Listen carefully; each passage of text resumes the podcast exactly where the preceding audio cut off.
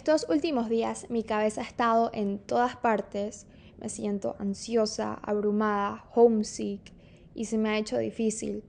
Y además esta semana se acabó el Daylight Savings acá en Estados Unidos, que básicamente cambiaron la hora de la hora de verano al horario de invierno, donde amanece a las 6 a.m., pero ya a las 5 p.m. está totalmente oscuro y uno siente que ya es full de noche. La semana pasada mi novio estuvo visitando, ya que estamos haciendo long distance, y fue una semana súper, súper linda en la que salí de mi rutina, pero se me ha hecho un poco difícil retomarla y motivarme.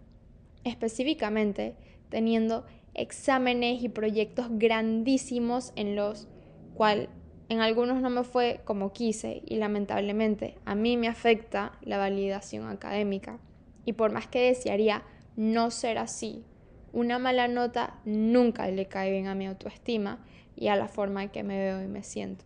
Sabiendo que no soy la única que pasa por esto, por momentos donde no nos sentimos motivados y donde solo deseamos que entre como un rayo de electricidad que nos haga sentir motivados, energéticos, felices y estar bien sin importar si nos fue bien o mal, pero sabiendo que lo dimos todo. Pero ya es otra cosa si no te esforzaste y te fue mal. Pero bueno, así que en este episodio les quiero hablar sobre la motivación. Yo creo que ya todos sabemos qué es la motivación, pero por si se les olvidó, la motivación es esa necesidad o ese deseo, esas ganas que te da la energía para tú poder llevar a cabo un comportamiento o una acción y nos da esa energía para trabajar hacia una meta. Hay una teoría que habla de una pirámide se llama la pirámide de jerarquía de Maslow, que básicamente dice que nuestra motivación es basada en una jerarquía. Cierren los ojos si pueden y quiero que se imaginen una pirámide. Esa pirámide está dividida en seis. Los seis componentes son la necesidad fisiológica, el hambre, la sed.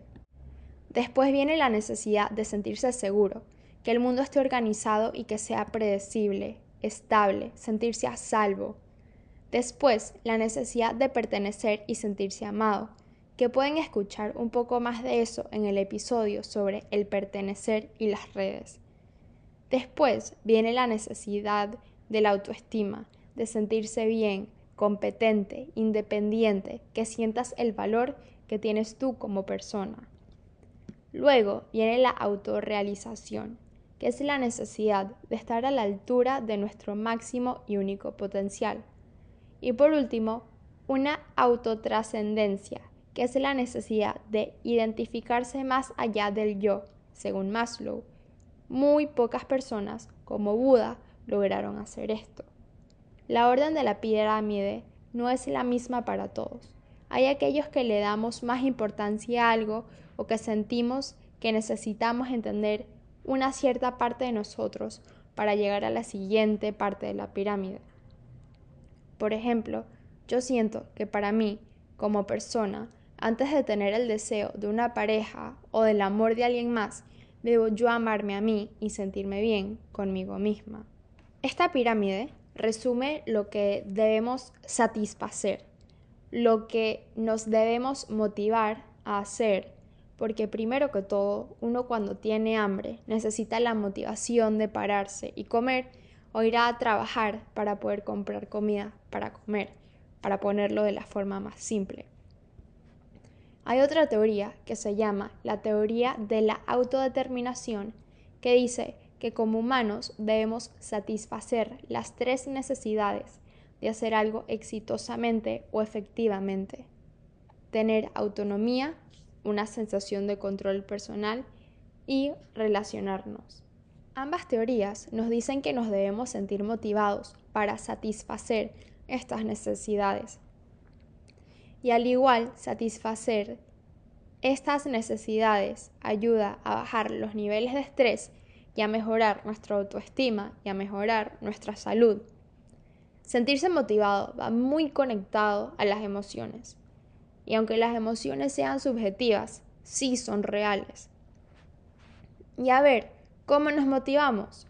Puede que suene muy bobo, pero una mente empoderada alimenta, dándole a la persona la percepción que tiene energía infinita para lograr su meta. Una manera de empezar a organizarnos para poder satisfacer esas necesidades y esas metas que nos proponemos y queremos alcanzar es por medio de básicamente establecer nuestras metas. Pueden sacar su app de notas o un cuaderno y escriban los siguientes pasos. Número 1. Empieza haciendo tu resolución. Ponte una meta desafiante, específica, realizable, realística y ponte un tiempo. Y no dejes ese tiempo irse. Dale la atención y motiva a que siga persistiendo tu proyecto o tu meta. Número 2. Anúnciale tu meta a tu familia, a alguien, en la que confías. Número 2. Anúnciale tu meta a tu familia, a alguien en la que confías a un amigo o amiga. Somos más probables hacer algo si lo anunciamos o hacemos un comentario al público. Número 3. Desarrolle un plan de implementación. Número 4. Crea recompensas a corto plazo que respalden tus objetivos a largo plazo. Número 5. Monitorea y recompensa tu proceso. Número 6 crea un ambiente de apoyo. Y número 7, transforma ese hábito, proyecto o meta que definiste como difícil de hacer en un hábito o proyecto que debes hacer. Yo siento que la motivación es como una serie que te gusta. Esas series de Netflix que te sientas y empiezas a binge watch. Al principio nunca te convence, no estás muy convencido, solo escuchas que todo el mundo te dice, míratela, está buenísima, me la acabé en un día. Pero mientras sigues viendo, te vas pegando a la serie y quieres ver otro capítulo, y otro capítulo, y otro capítulo. No te quieres ni parar de verla, de lo buena que está. Y ni puedes dormir, porque ya te la quieres acabar, ya quieres ver qué pasa al final de lo buena que está. La motivación cuesta un poco, pero mientras vas y vas y avanzas y vas sintiendo la motivación y te vas motivando y te vas motivando un poquito más, ya ni puedes dormir porque estás motivadísimo, estás emocionado de llegar a tus metas, estás a ese nivel de motivación que ya estás ahí, ya eres consistente. Y recuerda que si es para formar un hábito, Solo toma alrededor de 66 días crear un hábito. Y si es un proyecto o un negocio, la constancia siempre será lo que te va a llegar a tu meta. No sé si esto los ayuda en algo, pero para mí algo que me ayuda en mi motivación es escribirlo. Escribir, hoy tengo que hacer esto, esto, esto y esto, ir tachando, y si siento que no voy a estar bien, solo respiro y digo, todo va a estar bien. Porque no hay otra razón para que algo esté mal. Ya lo, lo que temían, ya mi nota mala pasó, mi nota baja pasó, ya solo tengo que motivarme, ponerme las pilas para que en el próximo examen o en el próximo proyecto me vaya mejor. La motivación es un ciclo.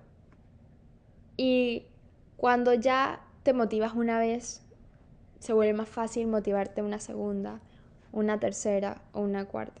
Y si estás en piso bajo, que no consigues motivación de ningún tipo, recuerda que cuando ya llegas hasta abajo, solo hay que mirar hacia arriba, porque ya, ya estás abajo, no puedes seguir mirando abajo porque ya llegaste al piso. Así que mira arriba, empieza poco a poco. Yo algo con lo que me sirvió esta motivación hacer este episodio fue retomar mi rutina de hacer ejercicio. Yo no soy una persona súper, súper constante con el ejercicio, no soy, no soy una gym freak ni nada, pero a mí me ayuda a desestresarme, a relajarme, a liberar esos nuditos en la espalda que siento todo el día durante clases. Y siempre me tomo mis 30, 40 minutos para hacer algo físico que me, que me ayude a drenar y me haga sentirme mejor, que me vaya a dormir y sea tipo, ya, lo di todo. Pero sí me costó, porque yo cuando llegué a la universidad este semestre, me puse a mí misma una meta de ir cuatro veces por semana, a veces tres. Arrancaba los domingos porque no salía los sábados, me levantaba temprano los domingos, me gustaba, era la mejor manera de empezar mi semana. Iba lunes, martes, miércoles, aparte del domingo, y ya el jueves, viernes y sábado muy tranquila. Este domingo no me paré del mueble, me quedé viendo Netflix todo el día, tirada, dichosa. Dije, bueno, ya. Yo sé que hoy me va a costar un poquito retomar mi rutina, estoy un poco triste. Mañana después, cuando regrese de clases, arranco. Llegué el lunes. Ah, el lunes me paro. Me levanté más temprano de lo que pensé, de lo temprano que me fui a dormir el domingo y me fui caminando a la universidad. 40 minutos. 45. Llegué, hice un poquito de, de unos ejercicios que busqué online para relajarme, como, con un poquito de pesas en los, en los ankle weights, las pesitas que un kilo que te amarras en el pie. Tranquilo. Ayer no salí de mi casa en todo el día porque los martes no tengo clases y lo tomo para ponerme a la semana, limpiar la casa y todo eso. Hice mis ejercicios, me mataron las piernas y hoy me volví de la universidad caminando, me siento un poco resfriada porque ya hace frío. Me voy a bañar, voy a hacer tarea, voy a descansar y ya la semana que viene hago mis cuatro días. Y así voy retomando rutina, poco a poco. Empiezas 20 minutos el primer día, 30 el segundo, 40 el tercero y vas retomando. Yo también comiendo hamburguesa, milkshakes, postres todos los días la semana pasada mientras me estaban visitando. Y ya, el domingo me comí las últimas slices de pizza que me quedaban en la nevera me deshice la comida chatarra, o sea, no la boté, me la comí toda y ya el lunes empecé a comer un poquito mejor, hoy ensaladita, ayer pollito y ya, retomando la rutina poco a poco. Entonces no se estresen, no se apresuren. Está bien un día sentirse tristes y como que, ok, hoy no, no puedo trabajar en mi proyecto, hoy no, no tengo ganas de comer saludable, hoy no tengo la motivación para hacer ejercicio. Yo sé que hay gente que piensa que el ejercicio es determinación, otras motivación, cada quien su mente, pero tómenselo poco a poco para que puedan llegar a crear su rutina, a crear su meta y llegar a su objetivo. Así que los quiero muchísimo. No sé si alguien está escuchando esto pero todo va a salir bien. No te estreses, que todo pasa por algo. Un beso.